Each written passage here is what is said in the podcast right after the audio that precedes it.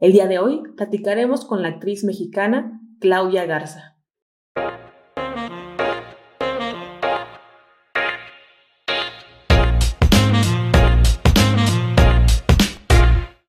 Desde muy chiquita siempre tuve el sueño de, de, hacer doblaje, pero yo no sabía que se le llamaba así, entonces yo me acuerdo mucho que le decía a mi mamá, mamá, es que yo quiero ser de los que hacen las voces, pero nunca, o sea, vaya, pues en ese momento pues uno está chiquito, pues no sabe qué onda y pues tampoco ni mis papás ni pues creo que nadie sabía como el nombre tal cual de, de ese trabajo, ¿no? Ya después eh, me entero que un tío mío, de parte de mi papá, pues se dedica a las artes escénicas, o se dedicó en su momento, y pues él sí hizo, eh, pues básicamente teatro, danza, doblaje y todo eso, ¿no? Pero bueno, yo me enteré de eso más adelante. Eh, al momento de yo empezar a escoger mi carrera, pues la verdad es que me enfoqué mucho en mi sueño, ¿no? En el sueño que siempre tuve de chiquita y dije, pues, ¿por qué no? Entonces me puse a investigar escuelas, a ver qué onda con, con, lo que me estaba ofreciendo el sistema, lo que me ofrecían las materias, y encontré la Facultad de Artes Escénicas de la UNI, eh, pues se supone, ¿no? La, la carrera de, de, actuación y pues también venía doblaje. Entonces dije, ah, pues va. Entonces entró a la carrera y resulta que pues no hay nada de doblaje, no hay nada de doblaje. Todo está enfocado en teatro, o sea, como sí hay como diversas técnicas de voz, pero en sí, en sí, en sí no hay nada que tenga doblaje. O sea, no había nada como que me enseñara una técnica tal cual donde pudiéramos estar en un estudio, en una cabina, todos grabando, bla, bla, bla, ¿no? En fin, fuera del tema del doblaje, empecé a descubrir el, teatro, porque yo ya lo conocía toda mi vida, pues estuve en diversas obras, eh, luego me tocó estar en un grupo, en un mariachi, este, en la secundaria, eh, vaya, como que toda mi vida, eh, estando tanto en clases o en, diversos talleres, pues siempre me tocó estar en el escenario, me tocó conocer muchos escenarios aquí en Monterrey. Y pues entro artes escénicas, empiezo a descubrir el teatro, me gusta mucho y pues, eh, pues empecé, ¿no? O sea, empezó todo como a, surgir, pues de una manera pues muy, al principio complicada y después ya empieza a fluir bastante empezó a fluir mucho, eh, le agarré bastante gusto a esto y pues de todas las ramas lo que más me gustó fue la actuación. Pero eso lo fui descubriendo por el tiempo. Perdón que te interrumpa, cuéntanos un poquito de tus primeros pininos, digamos, algunas producciones, las primeras que te acuerdas que hiciste, si algunas tú también, este, no sé si hayas también fungido como productora, directora, cuéntanos tus primeros proyectos, de qué trataban, si se fueron a algún festival, cuéntanos un poquito.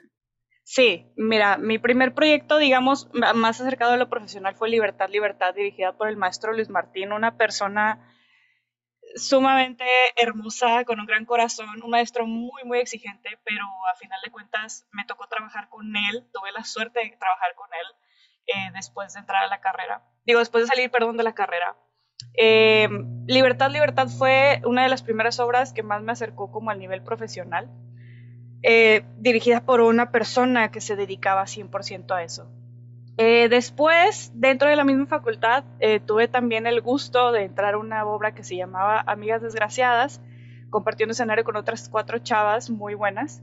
Este, y de ahí también nos fuimos saltando a Teatro Versalles, este, el Teatro Universitario, entre pues, unos pocos teatros ¿no? de aquí de Monterrey.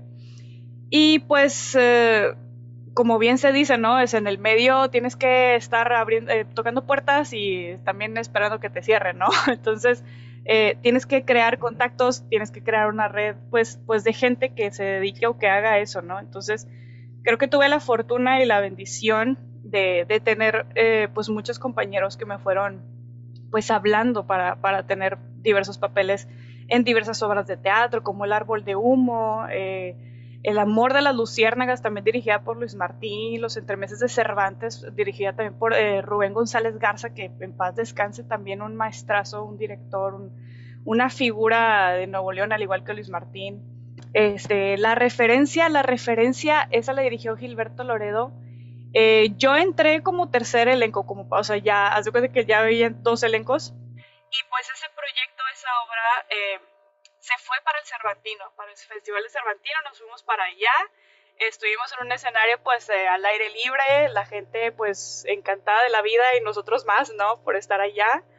Entonces eso también me tocó estar en, la historia de la Cenicienta, en una obra que se llamó Bowling Hunters, Secreto de las Cerezas. Entonces, cada obra en la que yo iba entrando, pues no nada más era el aprendizaje a nivel profesional, sino también ir entablando amistades, ir entablando como estas redes de comunicación. Y, pues eh, terminas entablando tan bonita amistad eh, que, que, dura años y años y años y, y, hasta la fecha no he dejado de hacer, no he dejado de hacer todo este. También tuve la suerte de estar en una obra que, eh, con la que nos fuimos también a Tamaulipas, a Reynosa, Tampico, Ciudad Victoria, que se llamó No murieron por la patria, que era una obra este, en donde Simón Bolívar y, y el padre, bueno, este, sí, el padre Mier, pues eran amigos. Entonces tenía que ver como con una historia muy particular mexicana de varios personajes que estuvieron aquí en Monterrey hace mucho tiempo. En la última cabaña también, eh, ahí fue este, producida por eh, Producciones, dirigida por Luis Guerrero, un dramaturgo que, que, lo quiero mucho. Este, y pues que ganó el premio nacional, o sea, el premio Carballido el año pasado. Y también estoy actuando con Marco Polo, que es una figura pues ahorita ya pública.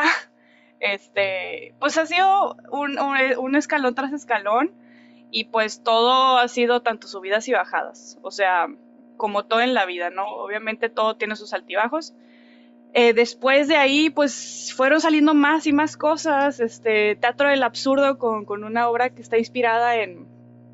Híjole, se me fue el nombre, pero se llama Bajo la Tún.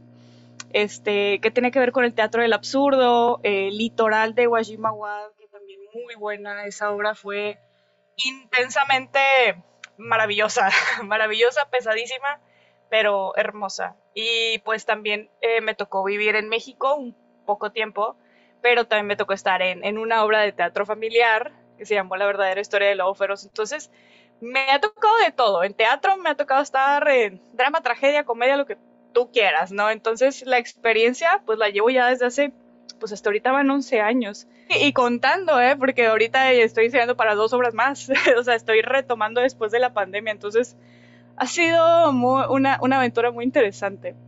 Y eso hablando nada más de teatro. Y sabes qué, Clau, me encanta que mencionas esta parte de que mucho de, tu trabajo de, teatro se ha concentrado este, en varias partes, bueno, que han estado en gira, pero que se concentra, porque tengo entendido que tú originalmente eres de Monterrey, Nuevo León. Sí, así es, soy regia. Perfecto. Cuéntame un poco, porque digo, eh, como que este es un tema de que, del que creo que quizás no se habla mucho, pero todos lo pensamos, que es este tema de que hay mucha eh, centralización de, de, lo que son las artes, de obras de teatro, de, de, cine, ¿no? De premiers, etcétera, que se concentra aquí en Ciudad de México. Entonces, uno sí, este, ahora sí que, digo, porque está mal que diga que si nací en provincia, porque Ciudad de México de alguna manera ya no es, o sea, es la capital, pero no es distrito federal como se conocía antes. Eh, es ahorita como este, como dilema muchos que, que, tienen, ¿no? Que quieren seguir esta carrera de, de las artes, de, de ser actor, de, ser actriz y, y, deciden migrar ahora sí que a la Ciudad de México. Pero tú realmente has logrado hacer muchísimos proyectos, mucho trabajo eh, en tu ciudad natal y la verdad es que es algo que tendríamos que como que enfocarnos en, en promover, vaya, que se generen más estos espacios de arte, de cultura en toda la República, porque es un país inmenso y el talento está por todas partes y en la misma cantidad. ¿Qué opinas de este tema, Clau? Pues mira, creo que de cierta forma ir a Ciudad de México sí te abre muchas puertas a oportunidades más grandes. Y no nada más hablamos de teatro, sino hablamos también de, si quieres enfocarte tanto a cine como a series de televisión o a algo que va un poco más allá de lo que es estar en vivo con el público pues creo que México es una muy buena opción. ¿Por qué? Porque eh, para empezar los presupuestos son muy distintos. Y allá en México es, si no llegas temprano, mamacita, ahí te quedas 3, 4 horas o hasta que se acabe, ¿no? Entonces, el ritmo, el estilo de vida sí es muy distinto. Eh, sin embargo, eh, igualmente, como lo dices, hay talento en todos lados y, yo creo que pues México no basta. O sea, está, el talento está en todos lados. Yo creo que lo que falta más que nada pues es es eh, la difusión, la difusión que se hace a también el tipo de cultura que hay en cada ciudad, porque pues Monterrey, uh, Monterrey le falta mucho, ¿no? le falta mucha cultura, pero creo que estamos avanzando bien. Se están creando públicos. Si Ciudad de México es uno de esos, eh, no, no sé si decir pilares o, estas eh, fuertes ciudades que te ofrecen como eso, pues obviamente es de echarle ganas y no estamos hablando de, no sé, ya llego y pues ya tengo trabajo, ¿no? O sea, hay que echarle ganas, ¿no? Porque tengo amistades allá ya empezando a agarrar, este, a empezar a volar, ¿no? Están empezando a volar, otros están ahí luchando todos los días y sé cómo es el ritmo de vida ya y es el estar o tener una estabilidad, o sea, es el luchar todo el tiempo con la estabilidad económica o eh, luchar con el día a día, ¿no? Pues a ver qué sale y ahorita saco para la despensa. O a ver qué sale y pues sí cambia, sí cambia bastante, bastante, bastante. Entonces, creo que todo tiene que ver con difusión, todo tiene que ver con perspectiva y sobre todo, qué estamos haciendo nosotros para que también podamos cambiar esa visión de la sociedad, ¿no?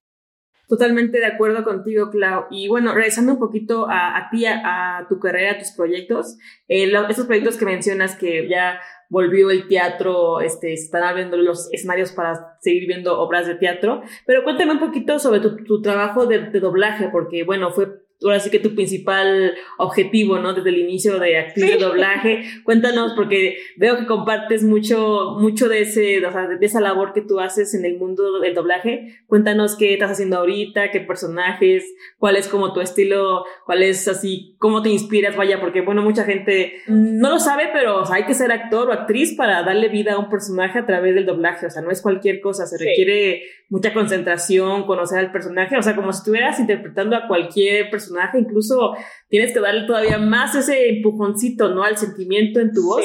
Cuéntanos cómo está esa, esa experiencia. Pues, pues mira, de experiencia no tengo mucha, apenas este año empecé. Este año sí dije ya, Claudia, porque eh, la verdad sí lo estuve posponiendo mucho tiempo. Eh, sí tengo que admitir que mi sueño de niña en ese momento cambió porque empecé a, a, tener, pues, a, agarrarle más cariño al teatro, ¿no? Y cuando tomo un curso, mi idea desde el principio siempre fue, voy a tomar un curso en Ciudad de México, pero pues bueno, no alcancé a vivir lo suficiente allá en cuestión de tiempo. Eh, la pandemia me regresó, me tuve que regresar a Monterrey y acá descubro un estudio de unos chicos eh, que tienen una, un, pues sí, una empresa, un estudio que se llama Visual Ads, Visual Ads, eh, por así decirlo. Entonces, una amiga mía, pues empieza a subir historias, ¿no? Y yo, oye, pues, ¿qué onda? ¿Qué es eso? Y les sigo la huella, les sigo la pista, a ver qué onda. Y, y empiezan a publicar que van a tener cursos, curso intensivo de doblaje. Y dije, pues va, vamos a ver qué onda. Entonces cuando voy al curso, súper enriquecedor, súper, yo estaba así, con, o sea, con, con, toda la emoción, como si sintiera así salirse el corazón, porque era como revivir mi infancia, ¿no? Como ahora sí estar ahí, regresar al tiempo. Entonces, eh, tomo el curso y pues resulta que pues evidentemente uno necesita la escuela de actuación para pues poder realizarse mejor como actor de doblaje, ¿verdad? Digo, muchos grandes actores de doblaje no empezaron estudiando teatro, pero pues bueno, todos fueron aprendiendo, ¿no? Y ahorita son unos chingones, vamos a decirlo así. Entonces, eh, pues ahorita eh, a mí lo que me ayudó bastante y me quedo pensando, pues todo lo que he aprendido en el escenario, como todas las emociones que me han prestado los personajes para hacer, todo eso me llevó a, aquí está ya, ya estás preparada, mijita, ya puedes entrar a la cabina, ¿no? Entonces tomo apenas mi primer curso y me doy cuenta que, oye, no, estoy tan mal, ¿eh? o sea, estoy, bien y voy bien. Obviamente se necesita práctica, como actor uno siempre se tiene que estar preparando y pues mi, mi idea sigue siendo la misma, ¿no? Seguir aprendiendo y seguir practicando. Eh, entonces entro y pues eh, pues no nada más es ir y, ay, qué padre curso, ¿no? Sino también ellos están viendo qué voces tienes que les pueden funcionar para que ellos también te puedan hablar. Entonces, hoy hago el casting y resulta que es una, es una serie animada que se llama Anima Cars YouTube, eh, que se está transmitiendo en YouTube. De hecho, ahorita acaban de salir los últimos, o bueno, hasta ahorita los, los capítulos más recientes. Este, pero pues yo en ese momento no lo sabía, ¿no? Y dije, pues va, pues voy a, voy a aprender, voy a ver cómo me va y pues quedo. Entonces, hasta ahorita de proyectos de doblaje, ese es el único que he tenido, pero ese es en el que he estado trabajando todo este año. Entonces digo, wow, qué padre poderme enfocar ahorita en un personaje que ahorita me está llamando, por así decirlo, y que también me estoy pagando por ello. Entonces fue como, ok, va. Hasta ahorita mi experiencia ha sido eh, únicamente Anima Cars, que es una serie YouTube muy bonita, que es para, para toda la familia.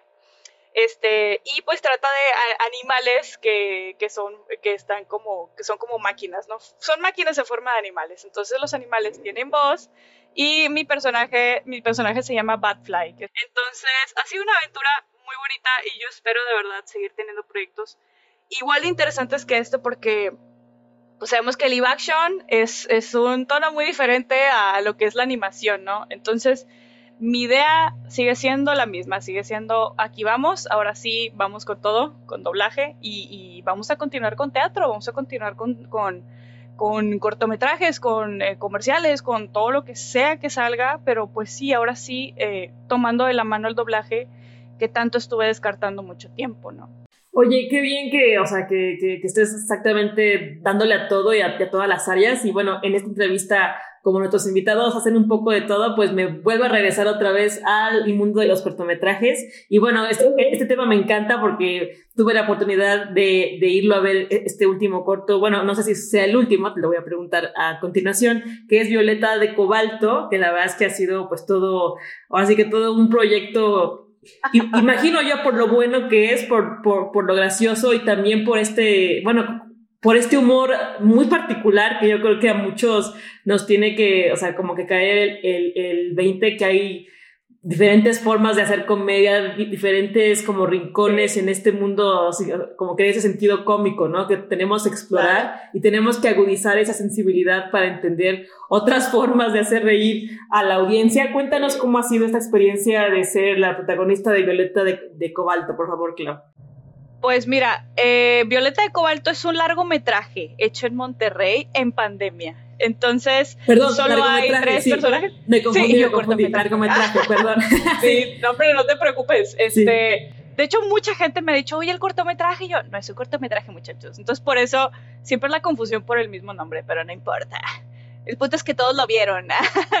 este, Violeta de Cobalto es un proyecto que me vino a rescatar de la miseria, vamos a decirlo así. Em, a mí, me, eh, hablando en, vida personal, tuve un momento eh, muy, muy fuerte en mi vida. Yo estaba pasando por un duelo muy fuerte y de pronto aparece Violeta de Cobalto. Aparece y yo todavía le pensé, todavía le pensé y dije, es que no sé si estoy lista, no sé si quiero hacer esto. Entonces, eh, hablo con mi mejor amigo me dice, Claudia, no, no todo el mundo tiene la oportunidad de que le ofrezcan un protagónico en una película. Y yo, ¡Ah! sí, cierto. Entonces ahí empezó como el, ¿sabes qué? Sí lo voy a hacer. Discúlpame por dudarlo, si es cierto, si, si Dios, si el universo me lo está regalando, adelante, vamos a hacerlo, ¿no?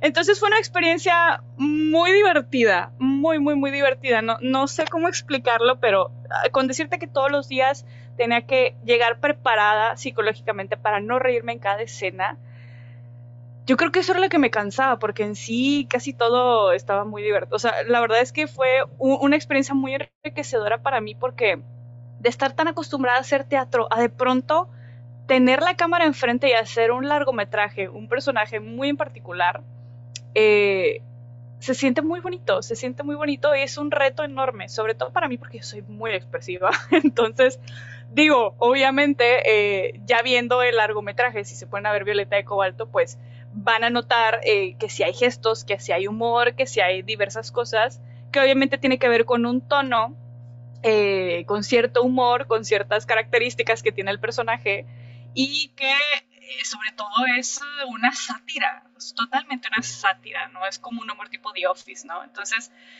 yo en ese momento no había visto la serie de The Office, pero tiene, creo que tiene como una, una escena muy similar a entonces cuando yo veo la serie y veo la película digo, ¿qué es esto? ¿Qué es esta joya? ¿Qué es esta joya tan maravillosa? Digo, dependiendo de la perspectiva, ¿no? Entonces, Violeta me, me, trajo... Oye, Violeta me, regaló su ser, vamos a decirlo así, me regaló eh, el honor de interpretarla. Entonces, comparto con ella eh, ciertas visiones sobre el arte eh, y y el, en el cómo cae uno en el juego de, pues el dinero vende, ¿no? O sea, bueno, el, arte vende, pero ¿qué tipo de arte, no? Entonces, cuando hay necesidad, uno como artista a veces, pues se va por lo fácil, vamos a decirlo así. Entonces, me gusta el giro que, le da el personaje de ser este personaje como entre que introvertido, entre que pues centrado en lo que quiere, porque pues le gusta eh, eh, eh, a pintar, a ser una persona totalmente diferente, ¿no? Entonces creo que lo que me gustó mucho fue la transición que tuvo Violeta en el momento, ya cuando ves la película, cómo cambia todo, ¿no? Cómo cambia el cabello, cómo cambia el maquillaje, cómo cambia la actitud, cómo cambia como la visión que tiene. Entonces, fue un proceso, ha sido un proceso muy bonito y, este año empezó a, recorrer, eh, vamos a decirlo, el mundo, ¿no? Eh, a través de los festivales. Y eh, me tocó ganar un premio a Mejor Actriz en el Coach Film Festival en Toronto, Canadá. Entonces fue una de las cosas que dije, wow, pues aquí está el resultado. Fue, fue la primera vez que experimenté la felicidad o la sensación de satisfacción en pensar que pues todos estos años que tengo de carrera ahí están rindiendo frutos a través de una pantalla. No que menosprecie el teatro ni nada por el estilo, pero cuando lo ves así tal cual publicado en una pantalla, es, la sensación es muy, muy, muy diferente. Entonces, le das tanto valor al proyecto que dices, oye, pues, ¿qué más sigue? ¿Qué más sigue? ¿no? Y te dan ganas de seguir haciendo más cosas. No, pues sí, totalmente. O sea, cuando ahora sí que los frutos empiezan a, a, salir, ¿no? Y los empiezas a saborear. Entonces, después de todo el trabajo de regar la plantita, de que le dé el sol, pues sí, por supuesto, es una alegría. Yo me puedo imaginar que es una alegría muy grande. Y ahorita me salieron dos preguntas, pero voy a iniciar con una que igual para generar como un poco de debate, no polémica, pero un poco de, de debate y, y digamos, este, mm, tú como actriz del género, la comedia un poco ácida, ¿cómo ves el cine mexicano con esta comedia que es en muchos casos, y triste, bueno, tristemente en muchos casos y en los más taquilleros y en los que más llegan a salas de cine en, en el país, eh, tienen como un humor que ya está como quizás, este, rayando en lo, lo absurdo, quizás ridículo, o en los mismos chistes así como vulgares de, este México ya de los años, no sé, 80, 70. Digo, no es por menospreciar ningún, ahora sí que ninguna historia o ningún, este, sí, porque el humor es algo muy personal, ¿no? Cada quien le da risa lo que le dé risa, pero llega, llega como que a cansar un poco este humor bobos, que es muy, que llega a ser repetitivo. ¿Tú cómo lo ves, Clau? O sea, ¿qué, qué, qué piensas que le hace falta al cine mexicano en el género de la comedia? Que le abran puertas a la gente que merece estar ahí, que le abran puertas a la gente que tiene ideas creativas. Siento que, bueno, yo creo que hay plataformas que ahorita se están prestando para que los mexicanos puedan producir, puedan crear, puedan hacer. Yo creo que sí hay, hay bastante talento por todos lados. Yo creo que aquí tiene mucho que ver la difusión, la empresa que está eh, dirigiendo esta, esta eh, vaya, el medio, ¿no? Eh, porque sabemos que al final del día el público sigue siendo el mismo público de siempre. El público quiere ver lo que lo va a desestresar. Y definitivamente hace falta un cambio, sobre todo darle oportunidad a todos esos cineastas que de, que de verdad tienen ganas de, hacer algo por, por el cine en México, ¿no? Eh, eh, no, no darle otra requemadita a la tostada, no, o sea, eh, de verdad que ahora sí que darle la vuelta a la página y, darles esa oportunidad de, que la gente los vea. Yo creo que lo que falta más que nada es, como lo dije con, igual con el teatro, es, es, la difusión y es el apoyo que le estamos dando a los cineastas para que el humor mexicano o el, el típico, las típicas películas mexicanas no sean esas de, ah, sí, pues el que está tomando, el típico mexicano que come tacos, este, que es bien, este, no sé, eh, el chavo que se enamora de la chava, como muy clichado todo, este, que al final todos terminan cambiando siendo buenos amigos. O sea, pues ya no sabemos que la, ya sabemos que la fórmula funciona, pero hasta cuándo la vamos a seguir utilizando. No nos gusta el recalentado toda la semana, ¿no? Entonces, pues hace falta que le abran las puertas a esas personas, ¿sí? O sea, que, que, que estoy segura que hay muchos libretos, guiones que no se han podido hacer porque no les dan el apoyo correspondiente. Para que ese humor mexicano, para que esas historias originales que vienen de, otras partes de México puedan ser conocidas y reconocidas por todo el mundo, ¿no?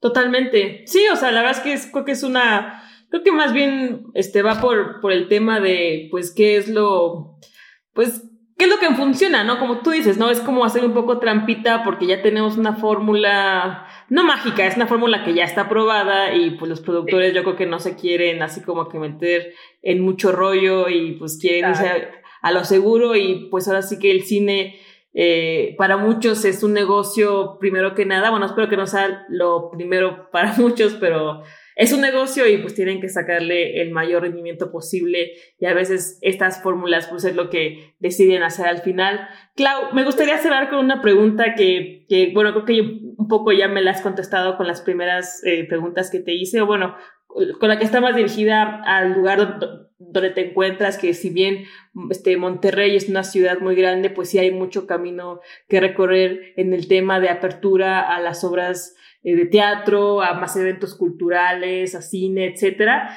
¿Tú qué le dirías a una persona que quizá esté en un lugar aquí, alguna ciudad, algún pueblo del, del, del, país que sea que esté muy chiquito, que esté muy lejano de todo, pero que tiene este sueño de, de hacer una carrera en las artes, ya, ya sea la actuación, la pintura, escultura, etcétera, ¿Qué, ¿Qué, les dirías? ¿Qué les recomendarías? ¿Qué para ti es lo más importante de que tengan presente día con día? Este, me gustaría que cerráramos con esa reflexión. Sí, claro.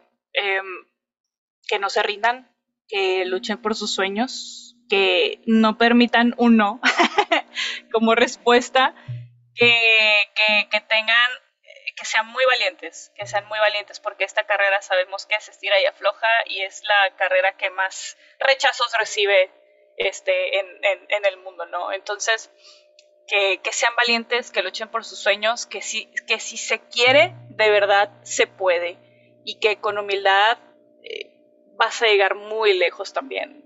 Entonces, luchen por sus sueños, que luchen por sus sueños, que, que, que lo hagan, que lo hagan, así como yo lo, lo hice, a, lo mejor a mí se me acomodó de diferente forma, pero lo estoy haciendo. Entonces yo me miro al espejo, miro a la, foto de mi niña así hace mucho tiempo y digo, oye, lo estamos logrando. Entonces, que todo es cuestión de tiempo, que tengan paciencia, que, que tengan siempre la humildad presente y que, y que sepan que sí se puede, y que no importa si vienen a Monterrey, si vienen a, si van a Ciudad de México, si vienen a Guadalajara, si vienen a donde sea que vayan, mientras el enfoque esté, no, no va a haber absolutamente nada que los detenga.